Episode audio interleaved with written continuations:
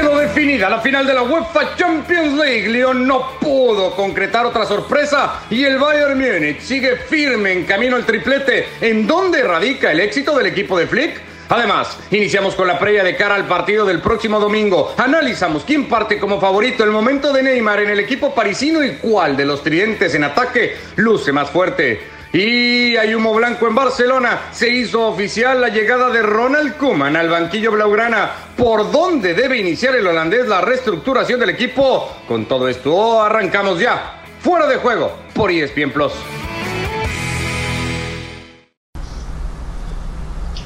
¿Qué tal? ¿Cómo les va? Y bienvenidos a Fuera de Juego. Hay final para el próximo domingo en Lisboa por la UEFA Champions League. El Bayern Múnich se medirá al Paris Saint-Germain después de que hoy los alemanes se han impuesto tres goles a cero al Olympique de Lyon con Ricky, con Andrés, con Barak para empezar a repasar, Ricky, un partido que me parece que en el trámite nos sorprende a todos, sobre todo con esos primeros 15 minutos ofrecidos por el equipo francés. ¿Qué tal? ¿Cómo van? Fuerte abrazo a todos, eh, a los tres. A todo no, Ricardo, te olvidaste del programa de ayer que fui el único que dije que este equipo podía llegar a sorprender, que el técnico es distinto. ¿Ya te olvidaste?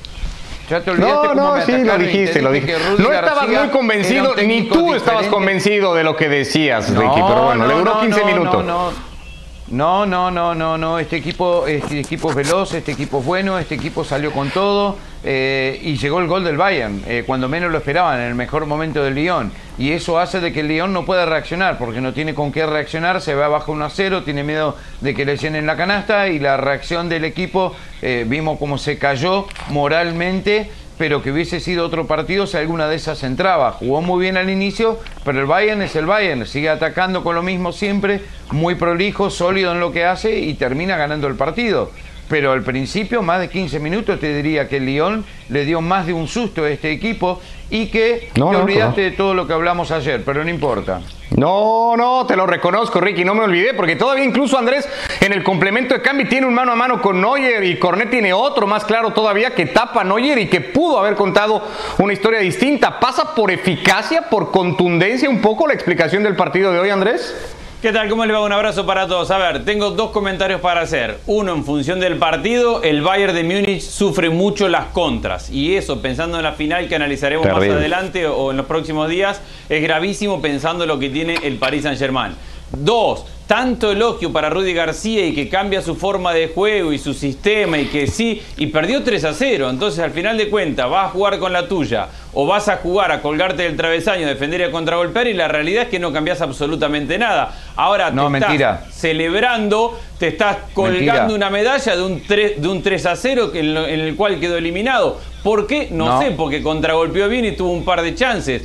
Fuera de eso, el Bayern es dominante, el Bayern es mejor y el Bayern en el segundo tiempo levanta el pie del acelerador. Creo que comete un error el equipo alemán en, distenderse, en dar el partido por terminado y eso hasta que llegó el tercer gol nos dio la sensación de que, ojo, que podía haber un gol de Lyon por algún acercamiento, pero la realidad es que el Bayern es mucho más equipo. Y sí, Rudy García es sensacional, defendió, contragolpeó, cambió todo lo que quieras cambiar, perdió 3 a 0 y se fue a casa. No, no es a ver, Ricky, ¿no qué? estaba no, te estaba respondiendo la pregunta a vos, Ricardo, que dijiste que Bárbaro León, a los 15, ustedes dos están con el diario el lunes ahora, que Bárbaro León los primeros 15, 20 minutos, los sustos que le pegó al Bayern. No, yo dije que le podía pegar sustos al Bayern. Y vuelvo a repetir que Andrés habla de lo que le conviene, que claro, con el 1 a 0 rápido del Bayern, en, después del mejor momento del León, se cayó anímicamente. Y nunca dije que el León iba a ser más que el Bayern. El Bayern es el mejor equipo de la Champions pero hablamos, o fui el único que dije que había alguna posibilidad del Lyon y que se notó en los primeros minutos del partido.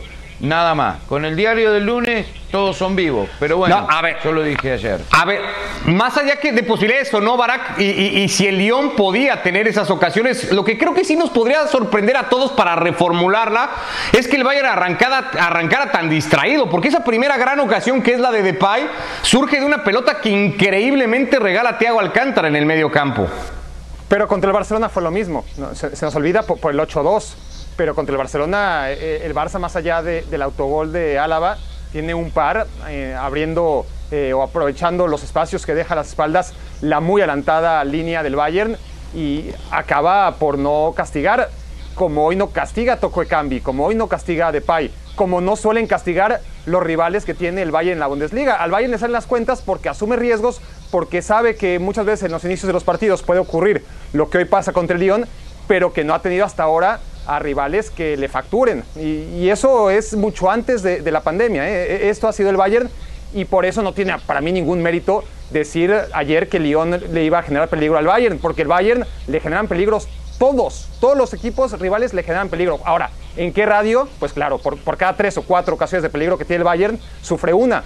Le salen las cuentas siempre y cuando tiene rivales que no han sido precisos y claramente el Lyon hoy no lo fue, como el Barcelona no lo puede ser, no esta versión del Barça, como tampoco el Chelsea y como ninguno de sus rivales en Alemania. Igual deja otra sensación, ¿eh? ¿eh? El otro día contra el Barcelona y compartiendo que el Barça le generó un par de chances, pero dejó la sensación de que era un equipo físicamente mucho más potente. Pero que contra qué equipo, Andrés.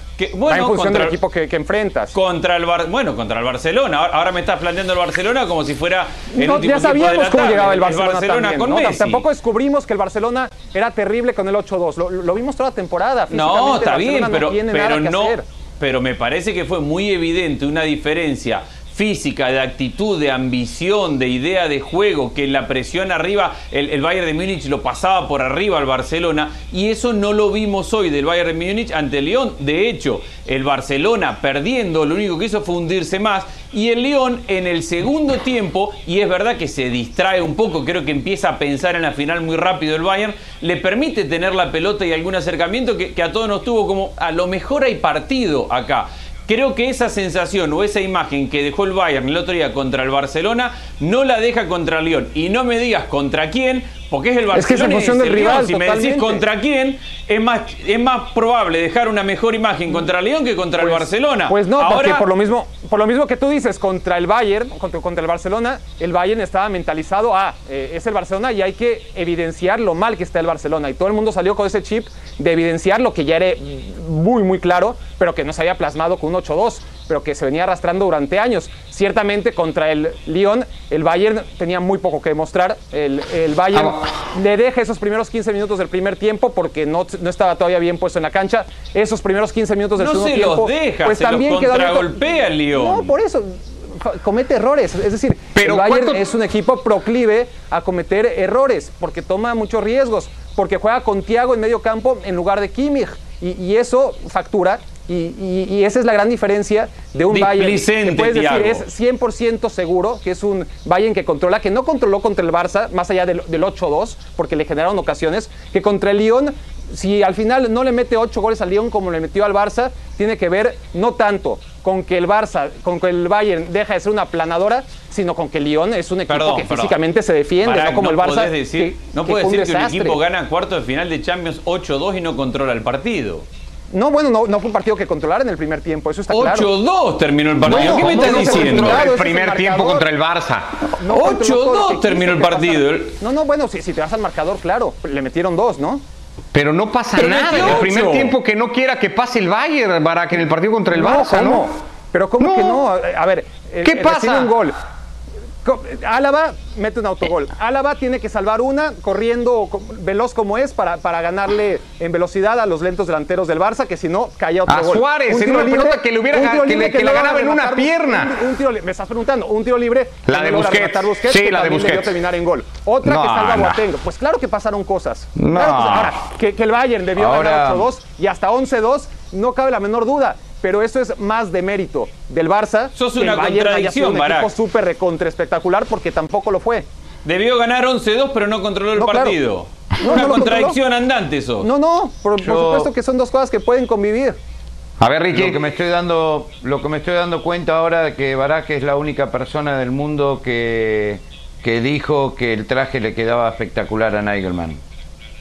Eh, eh, es lo único que se me ocurre, que con comentarios que está haciendo no, tiene que ser el se, único Se veía bastante mal Nagelsmann. Eh, no, no, no te creo, Barak, no te creo. No, no, 8-2 y no dominó, yo ya escuché todo fuera de juego. Pero es que, a ver... Escuché todo. Sí, claro, si, entonces, ¿para qué vemos los partidos? ¿Para qué los partidos? Mejor mm, pongamos al minuto 90 a ver cómo quedaron y ya analizamos, ¿no? Eh, ya no, pero es que a ver, creo que, creo que esas ocasiones, digo, nos estamos distrayendo mucho, Barak, y hablando mucho del partido que ya había jugado, se había jugado el viernes y no tanto del de hoy.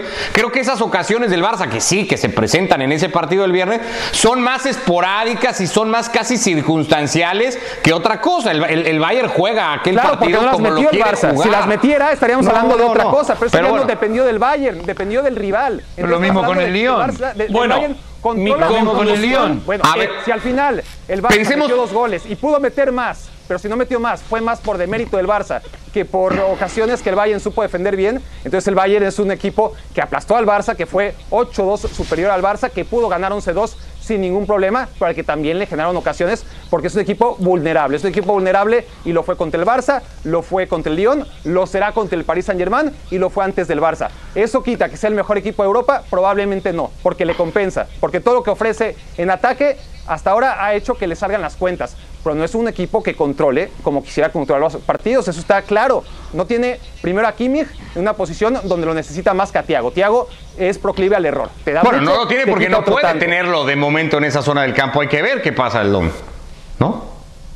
Lo puede tener a Kimmich porque ya regresó Pavar. mi conclusión es que eh, la sensación que deja el Bayern hoy, ganando con justicia, y en eso todos coincidimos, no es esa de súper favorito que dejó contra el Barcelona. Creo que esa vulnerabilidad de la cual habla, habla Barak y sobre todo en un escenario que analizaremos seguramente en los próximos días, y es si el Bayern va a atacar contra un equipo que le va a dar la pelota y le va a contragolpear con Neymar, con Di María y con Mbappé en vez de con Depay, y bueno, ahí va a haber una diferencia gigantesca a la hora de definir y un peso específico distinto del cual tendremos unos días para hablar. Bueno, vamos metiéndonos a un poco eso, al panorama que nos, que nos presenta el partido, Ricky, con esto que deja Andrés ahí del próximo domingo. Creo que está más o menos todo dicho del juego que hemos visto hoy. Pero ¿cuánto podrá pasar eso que le pasa hoy al Bayern en, esos 45 eh, primeros minutos? Vemos algunos números, por cierto, que va a contar el partido y la final que tendremos entre el Bayern Múnich, que va a buscar, por cierto, llegar a su sexto título eh, europeo, igualar al Barça como el segundo equipo o el único equipo con dos tripletes en la historia de los bávaros. Ya tienen aquel de 2013, buscarán ahora imitarlo de la mano de Hansi Flick, que por cierto no deja de ser un técnico que arrancaba como interino eh, cuando tomaba el relevo de Nico Kovac. Eh, ¿Cuánto podrá presentarse, Ricky, los espacios que hoy vimos del Bayern ante el Lyon? Consciente seguramente Flick y los suyos de que enfrente va a estar el tridente del Paris Saint-Germain y no de Pay y Cambi.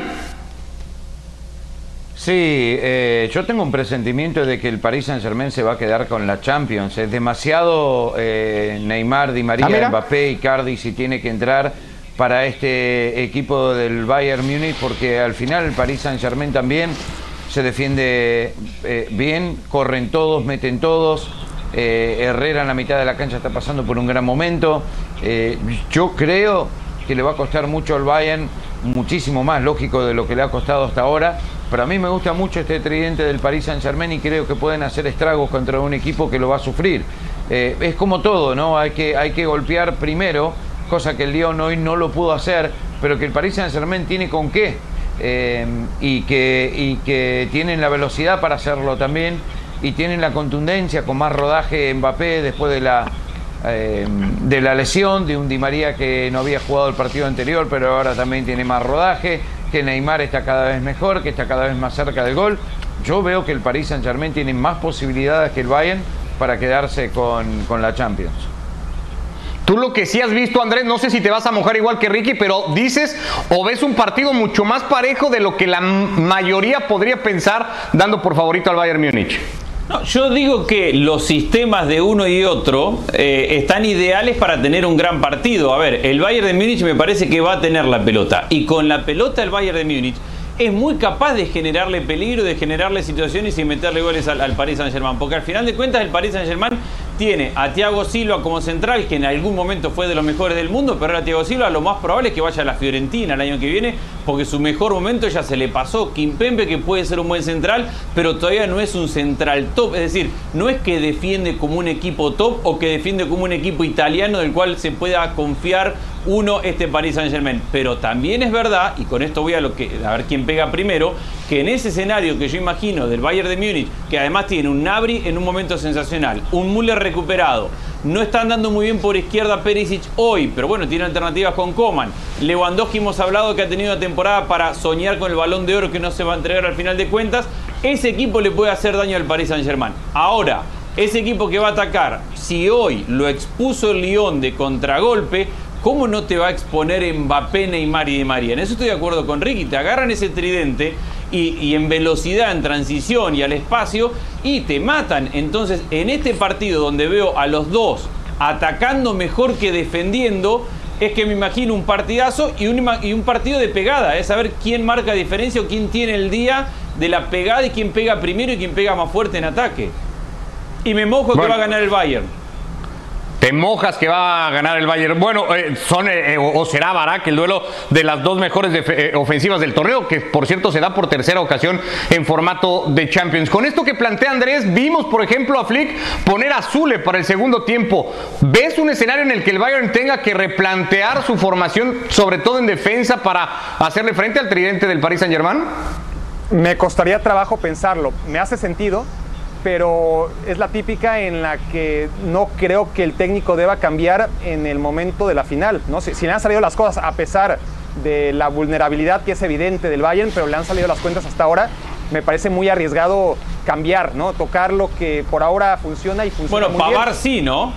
Pavar debería, sí, por- claro, porque es algo ya contrastado, Claro. ¿no? Pavar fue una lesión que no lo deja tanto tiempo fuera como Azule y a final de cuentas es volver a, a- a lo que era el Bayern hasta hace muy poquito.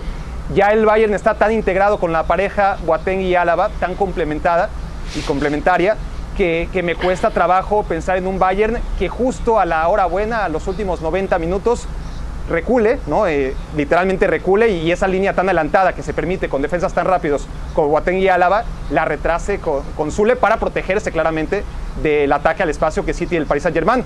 Pero es un poco perder-perder, ¿no? Porque al final, si el Bayern pierde eh, jugando a lo de siempre, la crítica va a ser es que no supo modificar. Y si el Bayern pierde ajustándose, ah, es que Flick no murió con la suya y murió de nada. Entonces será una decisión importante, claro. Que tenga yo la lectura de que salió Boateng para experimentar cómo podría ser la defensa del Bayern con Zule, no, no, no lo descartaría. Bueno, eh, Pavar, por cierto, Andrés, por Tiago tendría que ser, ¿no? Y mover Por a Kimmich. Thiago y Kimmich recuperar la mitad de la cancha. Thiago, y, y coincido con lo que decía Baraka hace un ratito, hoy ha tenido un partido donde se ha preocupado más por meter el pase Magic Johnson así mirando para otro lado y tirando un pase y ha regalado tres o cuatro pelotas que, ha- que han hecho sufrir a su equipo que no podés jugar con ese, con ese siendo tan canchero, tan displicente al pase sin mirar y dejar a tu equipo en una situación de riesgo hoy en una semifinal que tuvo la suerte que enfrente tuvo un equipo sin pegada o sin jerarquía, pero contra un equipo que tiene a Neymar, Mbappé y Di María, no podés andar por la cancha dando la vuelta así la carita y, y metiendo pases para atrás. Es una locura lo que, lo que hace Thiago. Entonces, tener a Kimmich en la Bueno. mitad de la cancha y no tener a Thiago te da muchísimo. Es que los metió, los metió el viernes así, Andrés. Venía con esa confianza también, ¿no? Venía con esa confianza, pero todo tiene que ver con lo que hablaba Barak recién, con la lesión de Pavar, no con una decisión del técnico de decir prefiero a Kimmich de lateral y No, no, prefiero a. Thiago de volante, de volante. Es Pavar está lesionado, ¿cómo lo arreglo? La mejor forma de arreglarlo, Kimmich de lateral y con Thiago de titular. Ahora que Kimmich está eh, para la, la mitad de la cancha porque Pavar ha tenido incluso minutos, Solo el técnico sabrá de verlo entrenar en estos días si Pavar está para ser titular o no. Y de eso dependerá la titularidad de Thiago. Vamos a hablar un montón de los dos tridentes. Ya venimos haciéndolo, Ricky, del que tiene el Paris Saint Germain. Gran trabajo de producción que nos da, por ejemplo, los goles de asistencias de cada uno. 30 goles y 14 asistencias de Mbappé, el que más marcó del lado parisino contra las 55 goles o 9 asistencias de Lewandowski junto a Müller y a. ¿Con cuál de los dos te quedarías si tuvieras que escoger alguno para la final del domingo, Ricky? No, me quedo con los del Paris Saint Germain, sin lugar a dudas. Eh, especialmente Mbappé ahora volviendo después de esa lesión. Hoy por hoy Neymar es el mejor jugador del mundo. Eh, Di María está pasando probablemente por su mejor nivel. Nadie se esperaba que llegaría a esta instancia de María jugando así. Y Mbappé es el jugador del, del futuro. Entiendo que los del Bayern, eh, Müller se ha recuperado, que Nabri eh, es un goleador eh, nato, pero eh, y Lewandowski también, pero me quedo con el tridente del Paris Saint Germain simplemente porque son más jóvenes, más ágiles, más rápidos, eh, especialmente en, la contra. Así que nada, eh, es, solo hay una, una leve diferencia, pero me quedo con los del equipo francés. Eh, si hablamos o hablaremos mucho de los tridentes, eh, Barak, vamos a hablar también mucho de Neymar y de lo que el partido le va a representar a Neymar. Entre otras cosas, la posibilidad de por fin eh, sí meterse en ese grupo de decir, acá estoy yo junto a los dos mejores del momento, ¿no? Sí, bueno, eh, y siempre podremos decir, claro, tuvo que esperar hasta la clara debacle o por lo menos declive ¿no? de, de los dos hombres que tiranizaron el fútbol internacional durante más de 10 años. Pero sí es cierto, sabemos la historia de Neymar, cómo las lesiones eh, no le permitieron demostrar lo que está demostrando en este momento, pero, no solamente las lesiones, eh, también la actitud, porque cuando estuvo bien Neymar no se le veía tan ambicioso, no se le veía tan enfocado, no se le veía tan comprometido como se le ve ahora. Entonces sí es el momento de Neymar. Respondiendo o complementando lo que decía Ricky, apostando por el triplete, el tridente del Paris Saint Germain, hay que recordar que además de que es más joven, es un tridente más ganador, ¿no? Porque con su juventud estás hablando de un Neymar campeón de Europa, un Kylian Mbappé campeón del mundo, un Di María subcampeón del mundo y campeón de Europa con el Real Madrid. Es decir, no se van a achicar en la final de la Champions. Del otro lado, claro, hay un campeón de Europa y campeón del mundo todopoderoso como Thomas Müller. Un Lewandowski que todavía está por demostrar en finales, porque no lo ha hecho. De hecho, no había demostrado ni siquiera en semifinales y hoy le costó trabajo. Y bueno, no, un Nabri que lo está haciendo muy, muy bien pero no es todavía un jugador de la entidad de los demás. Eh, a ver, Andrés, porque se va a hablar mucho de ataques, son, ya decíamos, los dos mejores ataques del torneo. Los dos tienen grandes arqueros, por cierto, pero no sé si su línea defensiva es tan sólida. ¿Quién tiene más argumentos para detener el ataque de uno y otro, respectivamente? A ver, yo creo que ese es el gran problema. La clave del partido pasa por ahí, porque todos coincidimos en la capacidad ofensiva que, tienen. Yo no veo a ninguno. Eh, veo, veo en los dos equipos deficiencias defensivas y, dos equipos que juegan a atacar.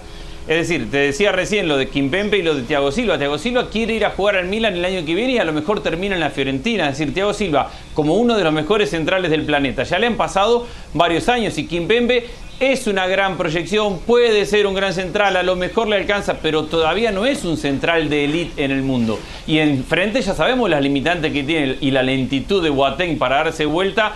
Y Alaba sí corrige, pero repito, ninguno de los cuatro defensores centrales que va a jugar el partido hoy los ponemos entre los mejores defensores centrales del planeta. Y, falta, y falta la mano de Thiago Silva, ¿no? La, mano que siempre comete Thiago Silva en todos los partidos no. Y al menos hay cuatro de los mejores delanteros del planeta en el mundo. Entonces se va a atacar mucho mejor de lo que se va a defender. Sí. Eh, eso seguramente. Bueno, hablaremos mucho todavía jueves y viernes del partido que va a estar el próximo domingo, ya lo saben, a través de la señal de ESPN, la invitación para que nos acompañen. Eh, vamos a hablar de lo que al margen del partido de hoy ha sido la nota del día, esa ha sido la presentación ya de Ronald Koeman como técnico del Fútbol Club Barcelona, una noticia que confirmábamos ayer porque ya era un hecho y que hoy simplemente se ha hecho oficial con la presentación incluida del técnico holandés, otro técnico holandés en el Barça. Hoy es un día para estar muy feliz, para estar orgulloso. Todo el mundo sabe que, que Barça es para, para mí, es mi casa y, y voy a tener la posibilidad de, de, entrenar un equipo tan grande como Barcelona es.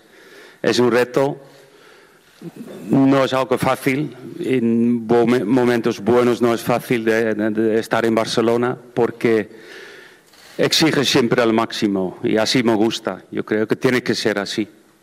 Hay calidad suficiente para poder exigir al máximo de los resultados y de los títulos.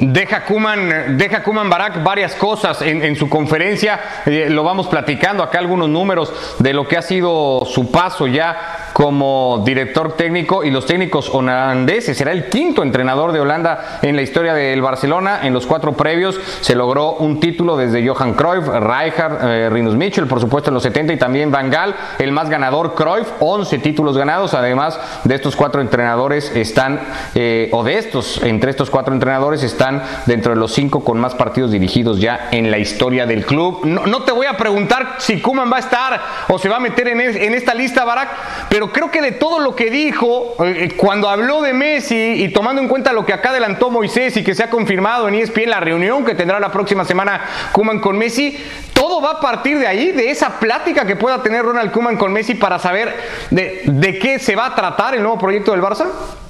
No debería, no, no, debería, pero está claro que es un momento importante. ¿no? A, final de cuentas, Lionel Messi es el que va a tomar la decisión y, no la va a cambiar respecto a lo que le diga o le deje decir Kuman. ¿no? Eso me parece que sería volver a, lo mismo y Messi debe de ser el primer consciente de que no es la manera de, empezar.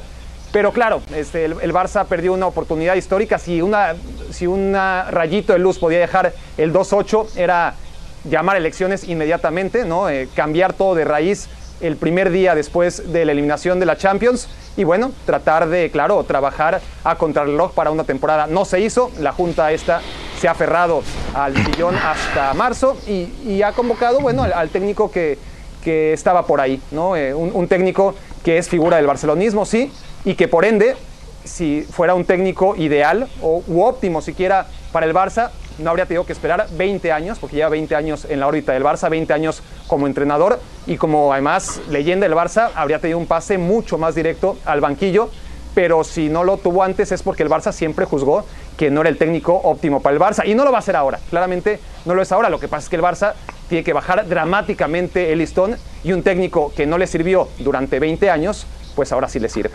¿Coincide, Ricky? No, a ver, eh, son manotazos de ahogado por parte del Barça. Es el tercer técnico en un año para, este equipo prácticamente con Valverde se y ahora Kuman. Y, al margen de, todo esto, eh, Kuman lo único que trae es eh, más respeto que los otros dos, especialmente Setién, que pueda tener un poco más de palabra en el vestuario, eh, pero al margen de todo depende de qué es lo que va a hacer Messi. nada más. y ese es el gran problema del Barcelona porque lo podés traer a Guardiola, podés traer a cualquier técnico que se te ocurra. Si Messi no quiere seguir, chao.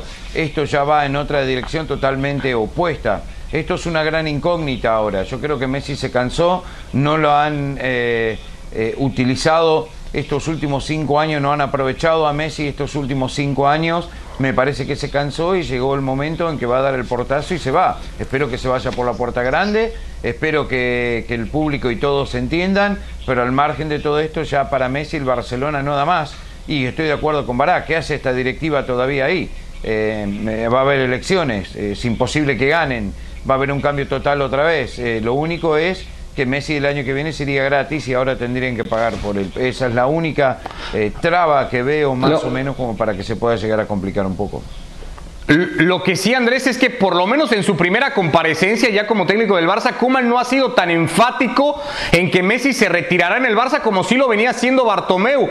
No sé si eso abre la puerta a que Kuman es consciente hoy de lo delicado que está el tema con el futbolista argentino. Seguramente lo es. A ver, Kuman todavía no ha hablado con Messi y para mí, a diferencia de lo que decía Barak, sí es clave la decisión o la charla de Kuman con Messi. No, no es lo mismo armar un equipo teniendo a Messi que armar un equipo sin tener a Messi. Entonces, lo primero que tiene que saber Kuman es con qué jugadores cuento. Y vos podés discutir si Sergi Roberto, sí o no, Alaba, Semedo, pero con Messi o sin Messi es el día o la noche, es armar un tipo de equipo o armar otro tipo de equipo. Eh, Kuman en su carrera como entrenador ha tenido momentos bastante bajos en la Premier League. Hoy lo escuchaba de Eulofeu, por ejemplo, oh, aquí en la Premier League decía y decía, yo, no me daba nada, no me dio absolutamente nada. Kuman le terminé pidiendo por favor que me deje ir porque no me dio absolutamente nada como técnico a este presente que es completamente distinto porque con Holanda y con una generación de jugadores de buen pie y jóvenes sí ha sacado el mejor potencial y ahí lo tiene a De Jong, por ejemplo, a quien, a quien viene entrenando. Entonces, para saber qué tipo de proyecto tiene y coincidiendo con todo lo que venimos hablando desde ayer, de lo institucional, del manotazo de abogado, de lo que significa Kuman, ahora Kuman tiene que decir, ¿qué jugadores tengo? ¿A qué voy a jugar? Y en eso no es lo mismo tener a Messi y no tener a Messi. Si se va Suárez, ¿quién va a ser el 9 del equipo? Y, y así vamos uno por uno de todos los nombres que se vienen tirando en estos días. Entonces no se puede especular a qué va a jugar sin saber quiénes van a jugar. Y lo primero es saber si va a jugar Messi en el Barcelona.